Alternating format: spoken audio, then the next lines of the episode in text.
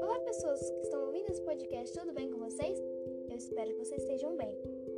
Meu nome é Luana Alves, eu tenho 12 anos e eu vim aqui te falar sobre um tema que está no título que você deve ter lido, que é cyberbullying. Isso mesmo, é cyberbullying. Vou te contar uma história e aí você reflita sobre ela.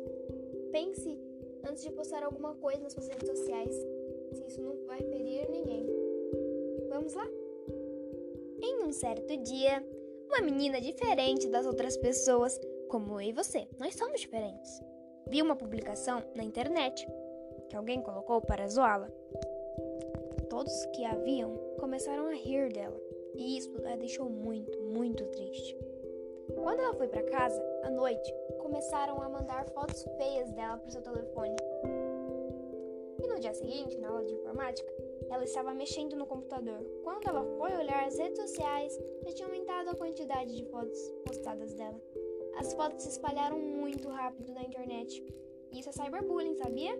Ou seja, é bullying virtual.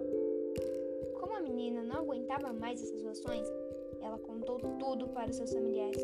Começaram a postar fotos indicando que todos são iguais, que aquela menina é muito legal. Eles também foram falar com a professora da garota, para ela ensinar aos seus alunos que temos que respeitar uns aos outros, independente das nossas diferenças. Um tempinho depois, algumas pessoas já viraram amigas dessa menina e não ligaram mais para o que as pessoas estavam dizendo e perceberam que ela é muito legal.